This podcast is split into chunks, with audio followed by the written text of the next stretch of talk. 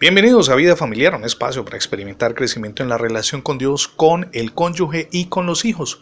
Comparto con usted el título para el día de hoy. Redefina sus metas y deseos.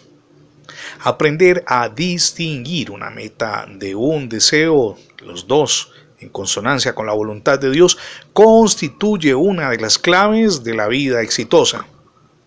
Una meta es cualquier orientación específica que refleje el propósito de Dios para la vida de un creyente, cosa que no depende de las personas ni de las circunstancias que están más allá de nuestra habilidad o del derecho de control que uno tenga.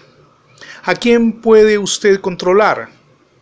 ¿Qué derecho tiene para hacerlo? Prácticamente a nadie, salvo usted mismo. La única persona capaz de bloquear una meta conforme al plan de Dios es usted mismo. Es también quien puede tornar esa meta incierta o imposible. En cambio, el deseo, un deseo conforme a la voluntad de Dios, es una orientación específica que depende de la cooperación de terceros o del éxito de acontecimientos o circunstancias favorables que escapan sin duda al control que podamos tener sobre ellos. Uno no debe fundamentarse en los deseos, ni el sentido de valor propio o el éxito, personal sin que importe cuán estén ligados esos deseos al plan de Dios. Uno no puede dirigir a toda la gente ni a las circunstancias que afectan la realización personal. Usted puede que tenga deseos y los someta en manos de Dios, pero quizá hay situaciones que median y es Dios quien abre las puertas para resolverlas. Nos enojamos generalmente cuando las personas o las circunstancias estorban la consecución de nuestras metas. Nos angustiamos cuando la meta percibida mentalmente parece incierta. Nos deprimimos cuando la meta parece imposible.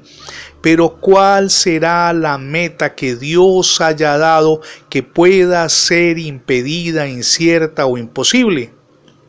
Jamás pierda de vista el hecho de que todo es posible para Dios y todo lo podemos en Cristo que nos fortalece.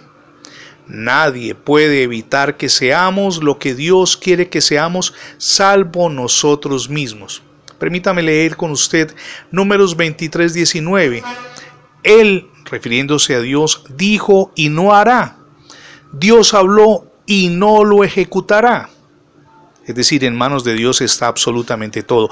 Fíjese en la manera en que Dios distingue entre metas y deseos. Eso está en Primera de Juan capítulo 2, verso 1. Hijos míos, estas cosas les he escrito, dice Juan, para que no pequen.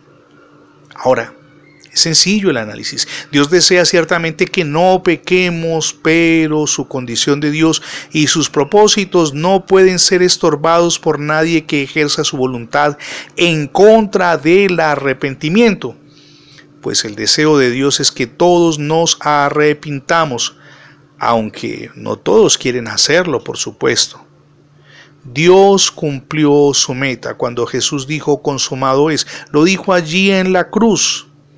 Dios hará lo que ha determinado hacer, de modo que nosotros podemos ser todo lo que Él nos creó para que fuéramos. Ahora hay deseos que anidamos en el corazón, pero no nos convienen, no están en el plan de Dios, no son realizables, no debemos frustrarnos por eso tampoco las metas. Finalmente, si nuestra vida está en manos de Dios, por su infinita gracia, Él nos abrirá las puertas. Y hablando de gracia, apropiese de esa gracia de Dios, es el amor ilimitado del Padre por sus hijos.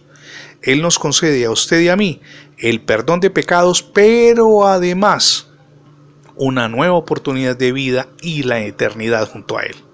Somos Misión Edificando Familias Sólidas y mi nombre es Fernando Alexis Jiménez. Dios les bendiga hoy rica y abundantemente.